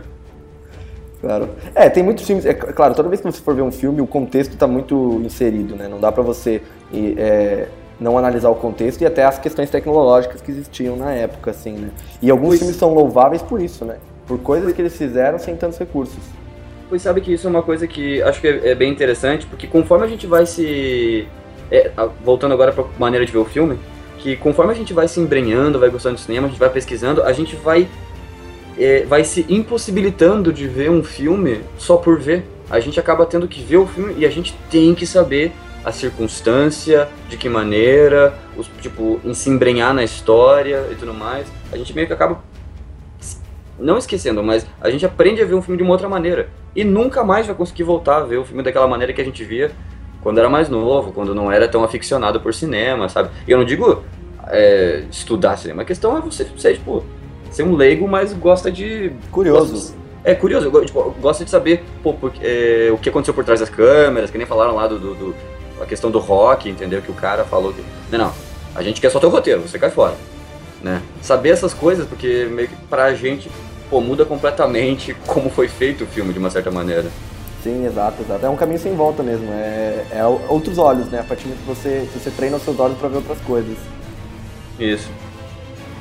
É, e aí a pesquisa do filme faz às vezes o filme acabar tendo um valor é, maior ainda. um valor- eu, eu vejo isso quando eu assisti De Volta pro Futuro. Filme clássico da infância. Irado, E- irado, irado. E clássico, blockbuster, Steven Spielberg, várias razões, beleza. E aí eu tava vendo, eu acho que é um dos poucos DVDs que eu vi com o áudio do- dos diretores e do roteirista. É, e aí eles falam por que, que eles chegaram no DeLorean. Que o DeLorean é um símbolo pop absurdo. Sim. E, e- e acho que a ideia original não era ser o DeLorean, era ser uma geladeira. É, Caraca. e aí, só que eles ficaram preocupados, porque tem um monte de criança que entra na geladeira e se trancar e, ia- ia Caraca, morrer. olha aí, olha aí. Aí, aí, você, aí você começa a ver e você fala, nossa, os caras foram pensando na limitação que eles iam ter antes de escrever o filme. é, então não tinha o carro ser um carro para poder se locomover. é, no espaço. E, e aí isso gerou que depois, no final, eles acabaram usando o DeLorean, porque era o carro da época, que era, já era ultrapassado, mas era metalizado, bonito e tal. E isso acabou tendo um impacto cultural para todo mundo absurdo. Porque senão hoje ia ter todo mundo comprar action figure de uma geladeira, sabe? Caraca, vamos voltar com o DeLorean e mudar pra uma geladeira e ver o que acontece. e, aí, e, aí, e aí, aí, aí, quando você fica sabendo disso, isso não tá na plot, isso não tá no filme, isso tá só na pesquisa que você vai ver depois, é por que, que o cara escreveu desse jeito. E, e, e vendo isso ainda de uma forma bem rasa. É, e aí você fala, nossa, esse filme ficou mais especial ainda, sabe? Mas é porque você já gostou do filme também, né? Sim, sim. Senão você assiste uma outra coisa e fala, ah, interessante, mas não vai fazer você. Eu, eu sou assim, pelo menos. Se eu não gostei do filme, é mais difícil de eu ir atrás de, de pesquisar essas coisas, mas mesmo que eu, que eu faça e ache alguma coisa interessante e tal, eu, eu não vou. Não vai mudar minha opinião sobre o filme. Assim. É, eu então, acho que... é, não digo que muda a opinião, mas assim, é mais para expandir, para entender todo o contexto, sabe? Que nem esse vou ler sobre a Mona Lisa, entendeu? Você pode ver só o quadro da Mona Lisa ou você pode ler o por trás, né? Entender é, toda verdade. a composição do negócio, daquilo. Mas você continua achando. Né?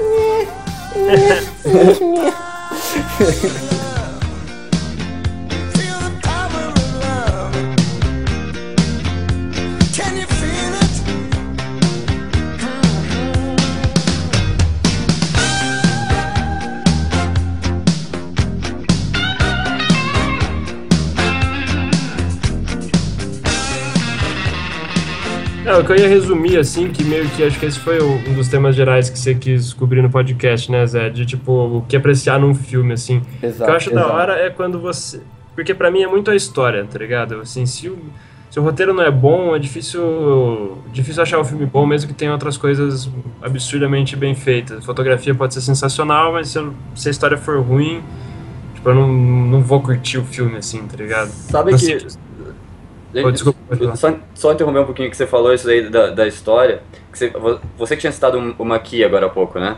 É, Que o, o, no adaptação, né, tem o, o Maqui, ele, é um, ele é um personagem também, dele fala, né, que, acho que é, eu não lembro agora se é um bom roteiro consegue salvar uma boa, uma, um não, é, um mau roteiro não cons consegue destruir uma boa história, mas um bom roteiro consegue salvar. Um, eu não lembro agora como é que é, mas ele fala uma, fala uma questão bem assim, tipo, da diferença do roteiro e da diferença para a história.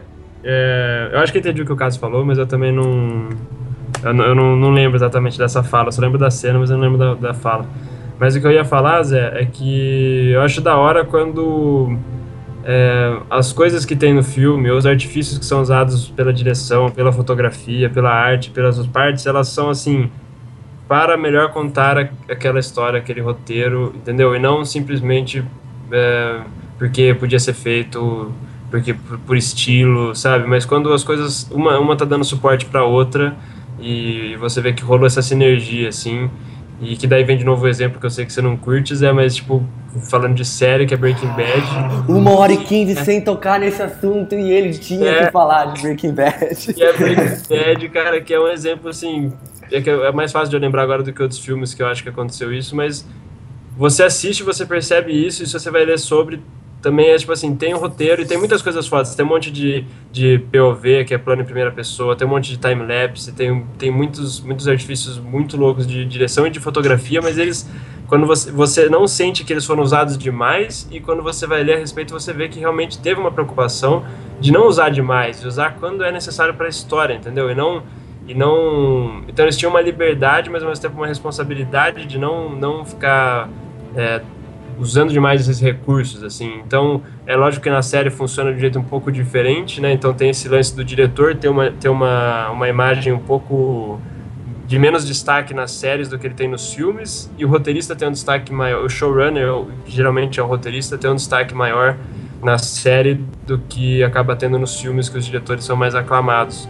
É, e, daí, e daí, como que eles mantêm essa unidade, né? No caso de Breaking Bad, por exemplo, o showrunner é o Vince Gilligan, ele tem uma equipe de, sei lá, mais 10 roteiristas que, fazem, que escrevem com ele, mas ele vai coordenando tudo, e quem é meio braço direito dele é o diretor de fotografia, que é o Michael Sloves, que é o cara que, que cria essa unidade visual aí, ele entrou a partir da segunda temporada, eu acho, E daí tem esse lance, ele, ele comenta uma coisa que é curiosa, que é assim, os diretores são meio como se fossem frilas, assim, pelo, pelo que eu entendi, que é Sim, então vai tentar o episódio é um diretor, depois é outro, é outro, mas o Michael Slove está sempre fazendo a fotografia, raras vezes ele faz a direção também, e daí outra pessoa faz a fotografia no lugar dele. Mas o que ele fala é que como, como os caras que vinham depois que o Breaking Bad, já, tipo, da terceira temporada, sim, que o Breaking Bad já tava bombando, os caras chegavam e falavam, não, vou fazer um POV aqui, agora vou fazer um time-lapse, e ele falava, não é assim, tá ligado? A gente vai fazer quando for bom pra história, não só ficar fazendo porque é da hora de fazer, entendeu? Porque a série já tá usando recursos legais, agora você vai vir aqui e ficar usando a rodo.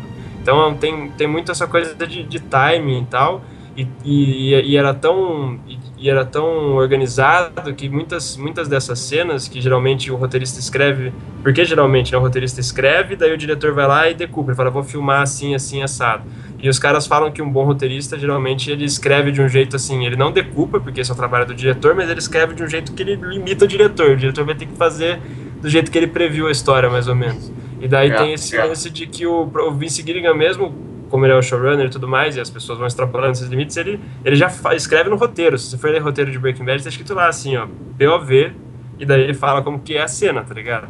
Então, eu acho que é da hora quando as coisas, assim, elas são muito boas, mas elas não são usadas por usar, elas estão ali pra dar suporte pra história. É porque senão acaba acontecendo o style over substance, né? Que é o estilo sobre substância que a gente vê aquele o Only God Forgives que saiu um tempo atrás, acho.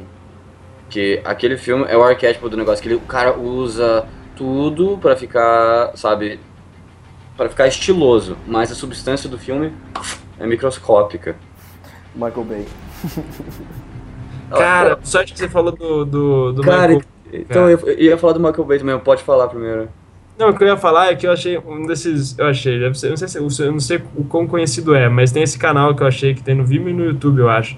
Que o primeiro vídeo que eu vi desse cara foi o do Michael Bay, e esses dias eu vi outro do Edgar Wright.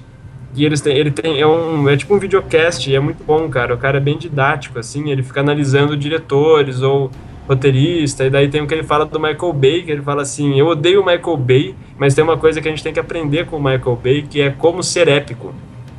E daí ele pega vários planos do Michael Bay, é oito minutos dele falando, e falando assim, é, o Michael Bay ele é ruim porque ele é épico em todos os planos, tá ligado? É que é esse negócio do estilo, style over substance, mas que mesmo assim, quando ele, ele sabe ser épico, e daí ele, vamos aprender a ser épico com ele, daí ele mostra o que, como fazer de um plano, de uma cena épica, vendo várias cenas do Michael Bay. Como, como acaba... ser épico ao quebrar um ovo na cozinha.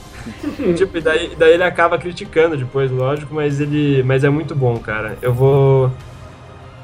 É bom, é, chama o link, Tony vai, ter, vai estar tá o link abaixo. Vai estar tá no ah, demorou, abaixo. eu te mando, eu te mando o link.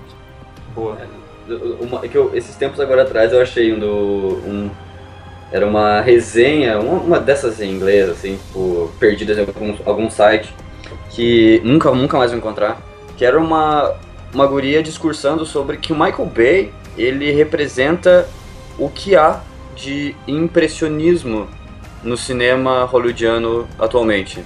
Porque você não consegue entender nada, é tudo muito cortado, então é tudo parece que é pincelada de Van Gogh, entendeu? Ela compara a pincelada do Van Gogh aos cortes extremamente rápidos do Michael Bay. Essa coisa e essa coisa épica dele. Eu achei tipo, no mínimo interessante. É, não, é uma visão interessante, tipo, faz sentido.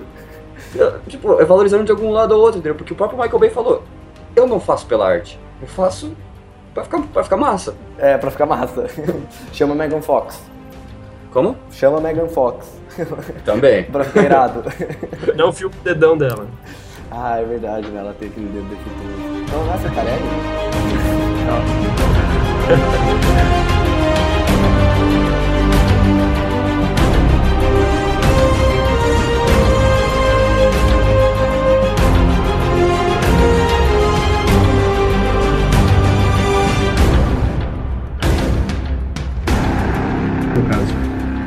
Bom, então eu vou querer agradecer aí a, a, a, ao coaching de vocês. Eu acho que deu pra gente falar algumas coisas. Vamos ver como vai ficar na edição, porque eu não sou um bom editor também.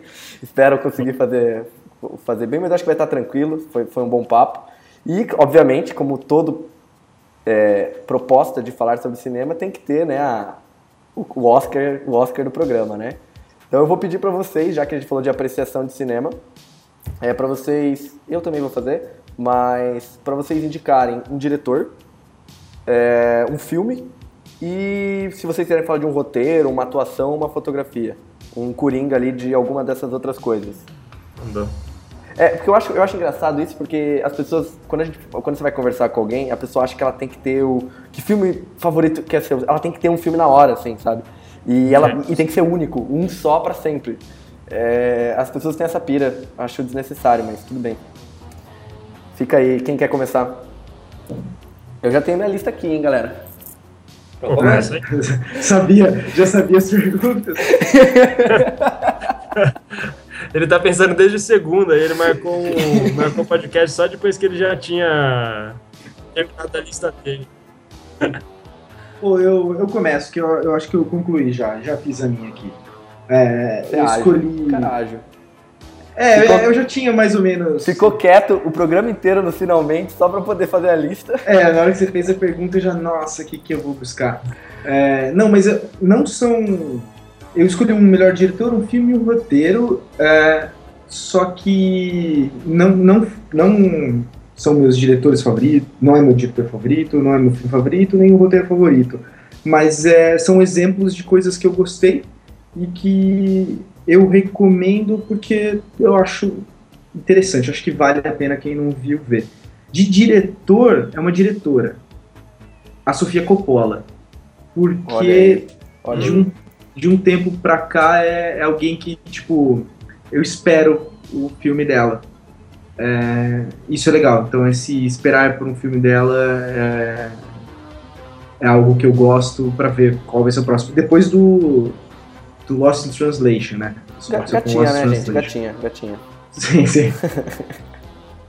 e um filme é um filme de 2005 chamado Brick, que eu acho que eu já comentei até com o Jorge, é do Ryan Johnson, é, que é o cara que fez, pô, eu não Looper. lembro aqui, Looper, cara do Looper. Nossa, E esse filme, esse filme é muito bom. É com o Joseph Gordon-Levitt e ele é um filme noir que se passa num colégio americano e, e Brick é analogia à, à droga lá que alguém, a namorada do cara sumiu e ele tenta investigar. Só que tipo o cenário não não tem nada a ver com o que é para ser o filme. É, tipo é um problema de adulto só que um monte de criança resolvendo.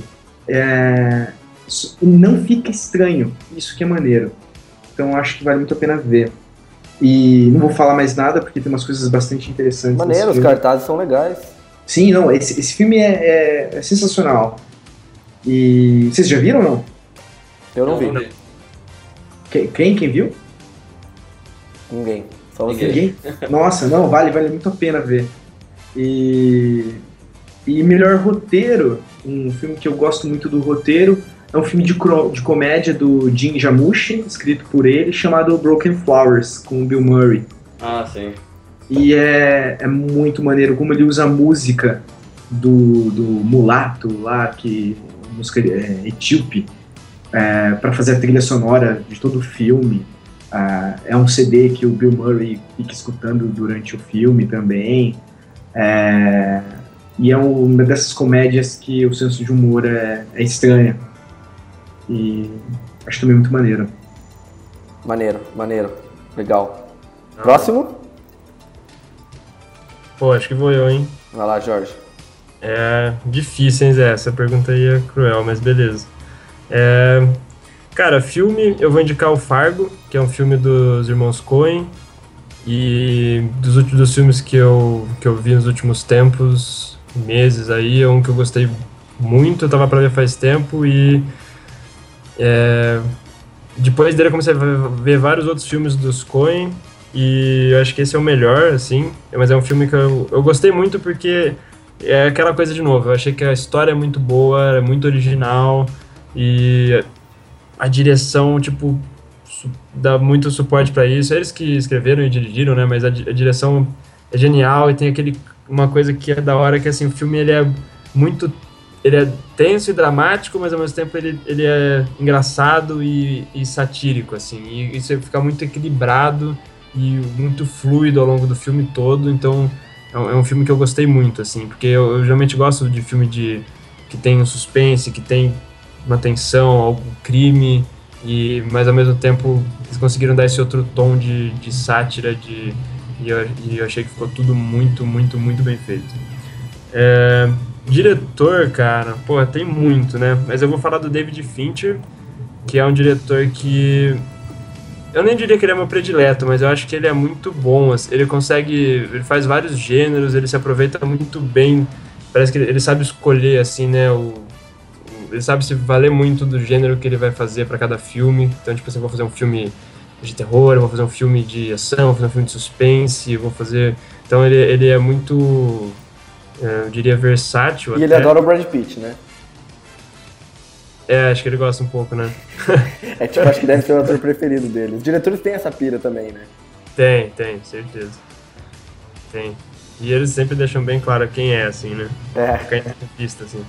Mas eu acho que ele é bom, cara. Pô, ele tem muito filme aí pra pegar pra ver o filme dele. Eu, depois que você, que eu, você começa, você lembra e fala, caramba, esse filme, caramba, esse filme deve ser David Fincher, cara. Daí você vai ver e a David Fincher fala, porra, certeza que era dele, filho da puta.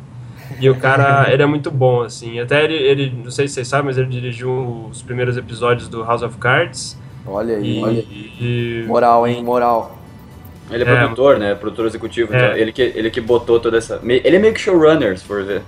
Sim, é, ele, ele botou, acho uma grana aí, e daí dirigiu os primeiros episódios. E tem um, blog, tem um livro que tá nos best-sellers aí que chama A Garota Exemplar, que é de uma autora que que, que escreveu um livro de. Ela escreve uns livros de, de crime, né?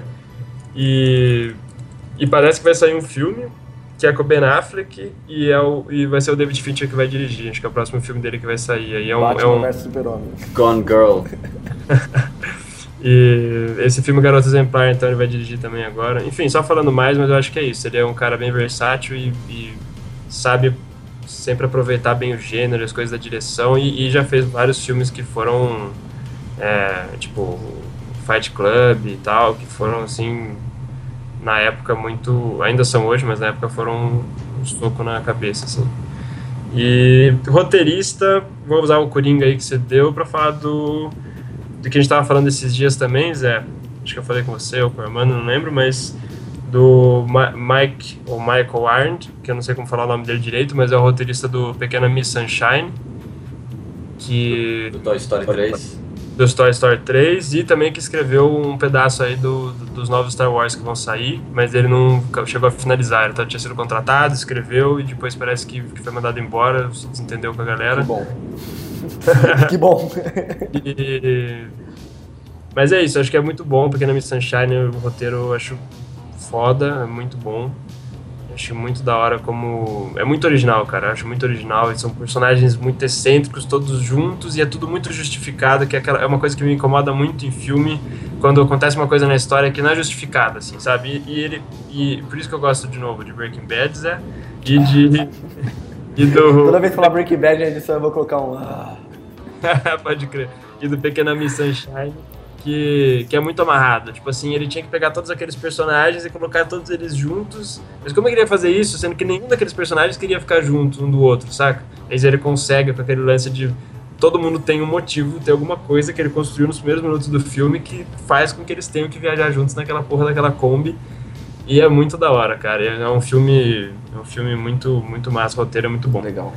Ah, e daí eu falar, é a última coisa, rapidinho, foi mal que eu não sei se tem alguém que tem interesse de, de ler roteiro e tal, mas eu, eu fiz um curso de roteiro uma vez com o Thiago Fogaça, que é um, um roteirista, um cara da, da aula aqui em Sampa, e ele indicou um autor, cara, que é um que chama Brian McDonald.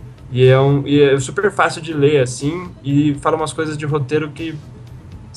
Acho que se alguém quisesse começar a ler, tá ligado? Eu, eu falaria, e souber inglês, eu falaria para ler esse cara que é. Maneiro. Que é bem maneiro. Legal, Valeu. legal. Depois manda o link que eu vou pôr na postagem.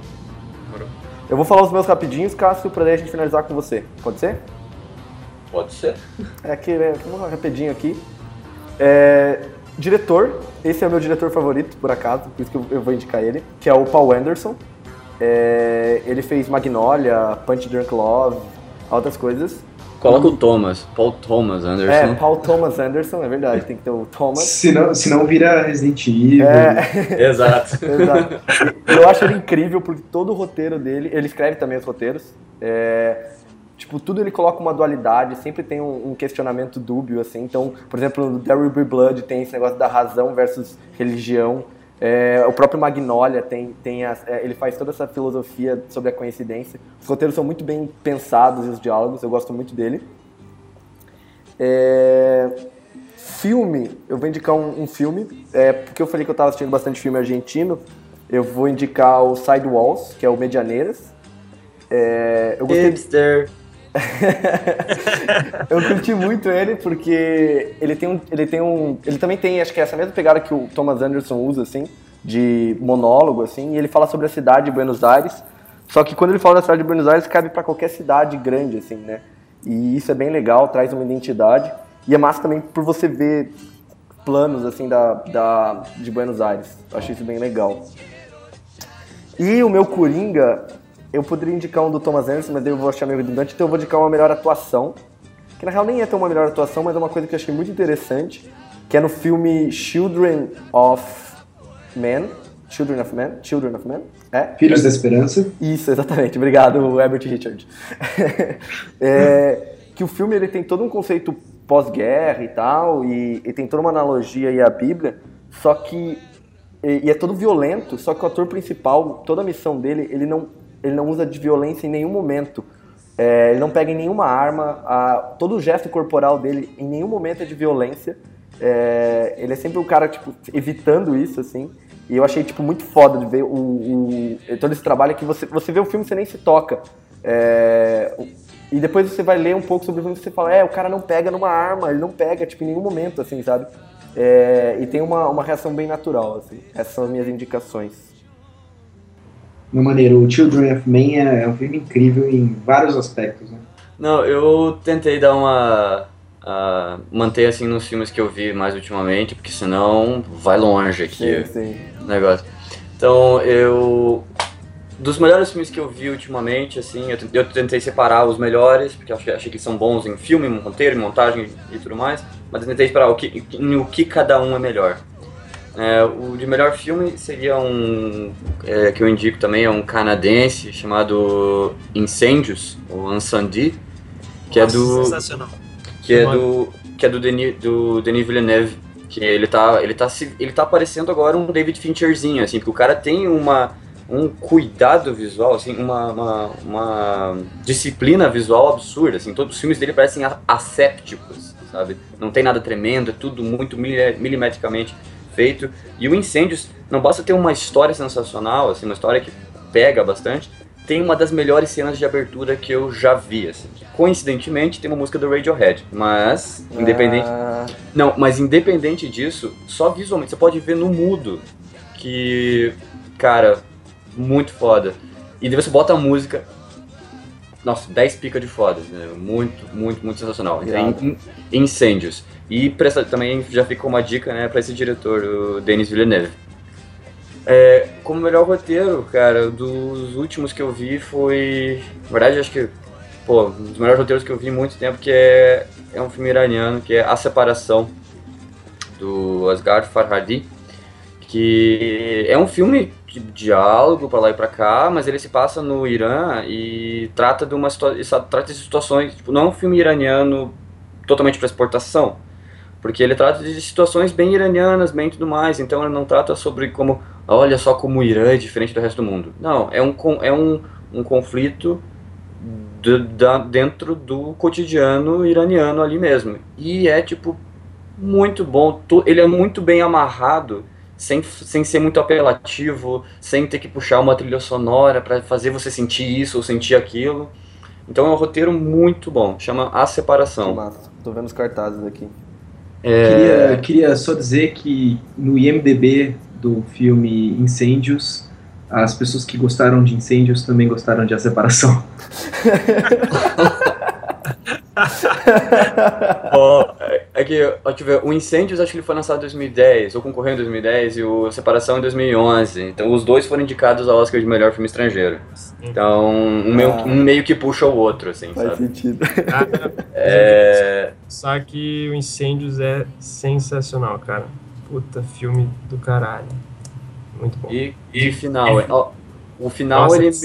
Nossa, absurdo, absurdo. É muito bom esse filme. Muito bom. Cara, tipo, e- ele, ele me lembrou, a a sensação que eu tive no final me lembrou um pouco a sensação que eu tive no Segredo dos Seus Olhos. Caraca, olha aí. A sensação que eu tive ao final, assim, do filme, né? Então, enfim, continuando. De melhor montagem, eu tenho que citar um clássico, um dos meus filmes favoritos, que é o, um dos últimos filmes do Orson Welles, que é o F for Fake, que é uma que é de 71, mas só foi lançado em 74, uma coisa assim, que é uma montagem absurda. É como tipo, ele é um não se dá pra, não se dá pra dizer que é um que é um documentário ou se é um documentário ou se é uma comédia ou se é um filme ensaio, mas a montagem dele é sensacional. E é uma tudo com uma trilha sonorazinha do Michel Legrand, bem nos anos 70 ali, muito foda. Então é uma aula de montagem. F for Fake. Se você quer aprender sobre montagem, sobre ritmo, sobre pra lá e pra cá, é até um pouco jornalística coisa, assim, sabe? Acaba sendo, porque é muito frenético. Mas é absurdo, é F for Fake, como, né, é F de falso. Massa, irado. É muito bom. E de melhor diretor, finalmente, né, o que desse eu não sei identificar um filme só, que seria o Kieslowski, que é Krzysztof Kieslowski, que é um diretor polonês, que, cara, de 89 para até 94 deixou um legado que se você juntar, sei lá, uns 30 diretores pica grossa, cara, ah, você não consegue. Talvez. Não, 30 é demais, talvez, mas o cara deixou um legado muito sensacional. Que foi uma minissérie pra TV polonesa de 10 episódios chamada O Decálogo. Que cada um aborda um mandamento né, da, da Bíblia, né? Só que não, não prega, ele analisa, sabe? Sem tomar partido. Escrito pelo, pelo Kieslowski, todos eles também. É, daí ele só varia o diretor de fotografia para poder poder mudar um pouco o look do para experimentar com os looks, né, com, com, com o visual do, do- de cada episódio e também a trilogia das cores, né, que é a, a Liberdade Azul, a Igualdade é Branca, a Fraternidade é Vermelha, que são três filmes sensacionais, em especial a Fraternidade Vermelha.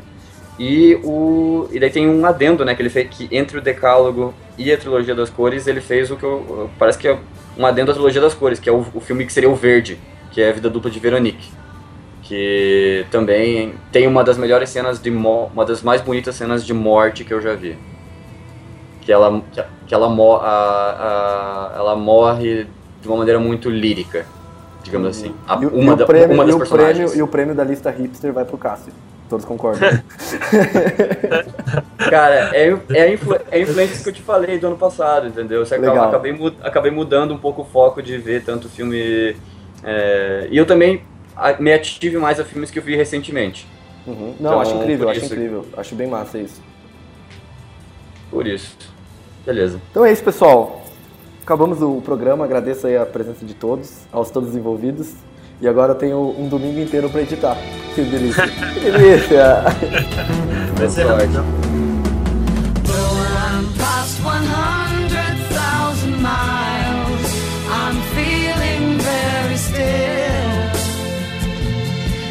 I think my spaceship knows which way to go. tell my wife I love her very much. She knows.